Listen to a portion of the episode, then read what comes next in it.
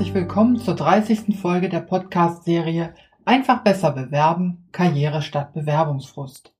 Mein Name ist Rita Seidel, ich bin Inhaberin der Rice Personalberatung aus Königswinter bei Bonn und Jobcoach.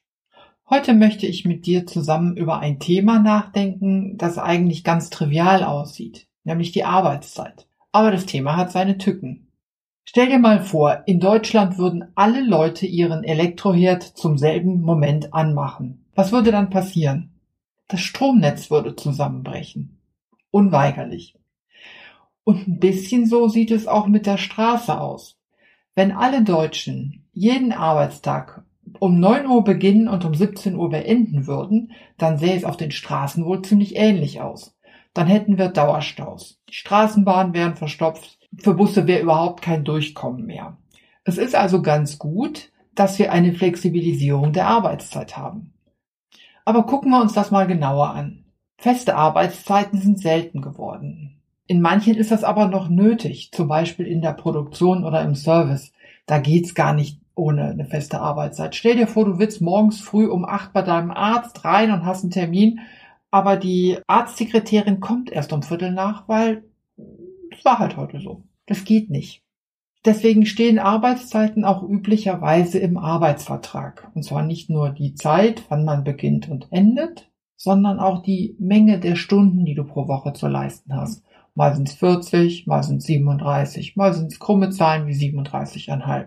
Der Arbeitsvertrag geht davon aus, dass du deine Arbeit in der Zeit auch wirklich komplett erledigen kannst. Und wenn du früher fertig bist, kannst du früher gehen. Hm, das ist streng genommen nicht drin, wenn der Arbeitsvertrag so aussieht, wie ich es gerade beschrieben habe. Und Überstunden machen, damit alles fertig wird, die müssen in der Regel angeordnet werden, damit sie eben auch als solche anerkannt werden. Ohne so eine Formalie gibt es weder die Bezahlung der Überstunden noch einen Freizeitausgleich. Was es aber gibt, sind Teilzeitmodelle. Dann fallen die Regelungen eben ein bisschen anders aus. Bei Führungskräften aber steht oft gar nichts drin. Da spielt die Anwesenheit eine untergeordnete Rolle. Was da zählt, das ist allein das Erledigen deiner Pflichten.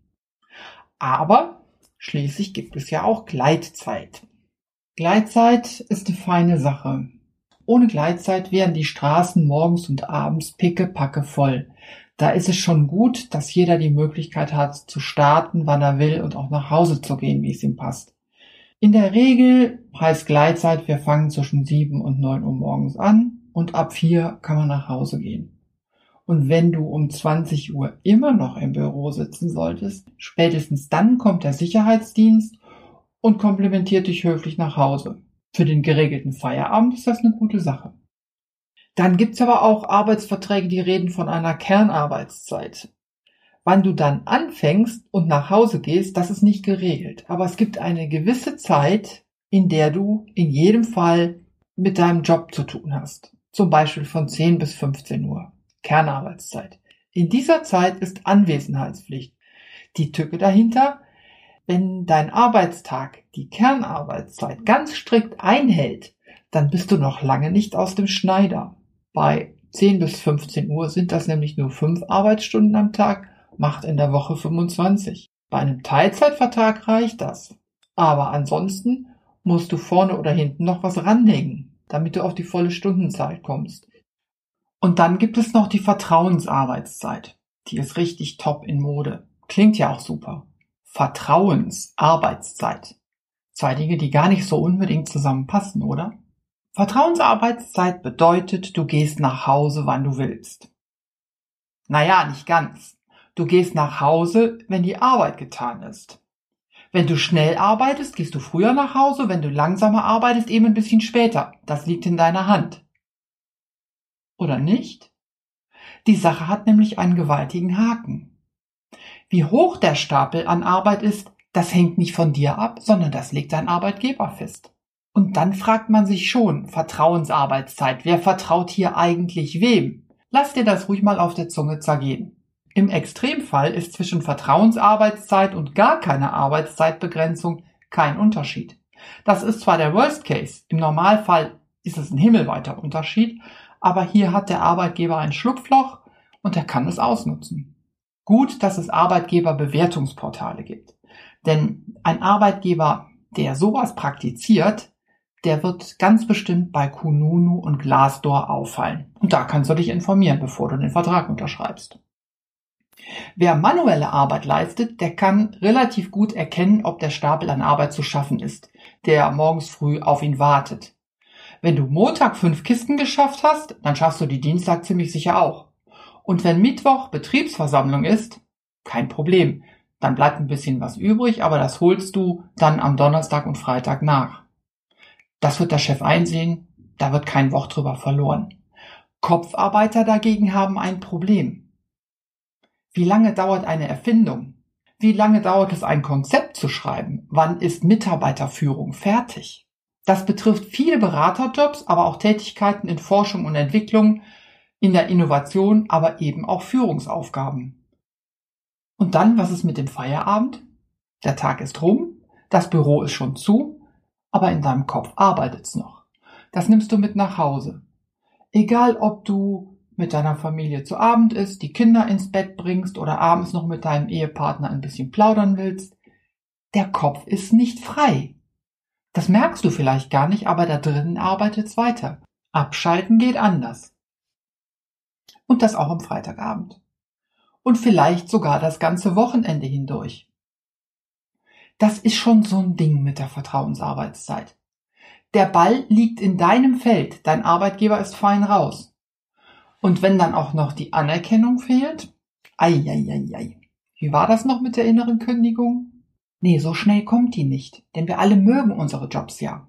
Wir haben sie uns mit Bedacht ausgesucht, dass sie zu uns passen und da muss schon ganz schön was zusammenkommen, dass man dann den Ball tatsächlich ins Ausschießt. Und aufgeben bei der Herausforderung? Im Homeoffice ist das übrigens noch ein Stückchen schlimmer. Da ist das Abschalten noch schwerer. Warum? Weil der Tapetenwechsel fehlt. Wer viel im Homeoffice arbeitet, der profitiert, wenn er ein Arbeitszimmer hat. Das kannst du nämlich nach Feierabend einfach zumachen, nicht mehr betreten und das hilft beim Abschalten. Es geht aber noch eine Ecke schlimmer. Es gibt die Idee von der Jobfamilie. Und da ist wirklich Vorsicht geboten, wenn es beim Vorstellungsgespräch heißt, wir sind alle eine Familie hier.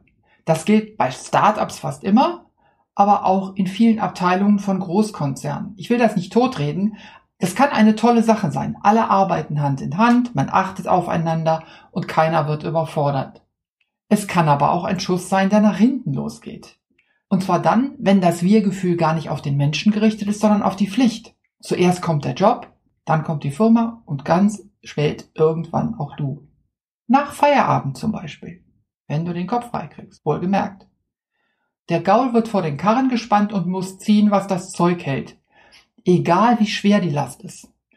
Darauf fallen wir immer wieder gerne rein, weil wir unsere Jobs richtig gerne machen bis irgendwann der Gaul vor dem Karren in die Knie geht. Arbeitszeitmodelle sind heute voller Stolperfallen. Wenn die Arbeit Spaß macht, wenn das auch noch ein Teil Selbstverwirklichung ist, dann ist die Gefahr groß, in diese Falle reinzutappen. Und was kannst du tun? Zwei Dinge. Du kannst deinen Arbeitstag gut strukturieren und Acht geben bei der Arbeitgeberwahl. Ja, für heute war's das. Wenn du Fragen hast zu dieser Folge, dann schreib mich einfach an. Meine Kontaktdaten findest du wie immer in den Show Notes oder du gehst auf meine Homepage rise-personalberatung.com und nutzt das Kontaktformular. Vielen Dank für heute für dein Interesse. Schön, wenn du beim nächsten Mal wieder dabei bist. Tschüss für heute, deine Rita Seidel.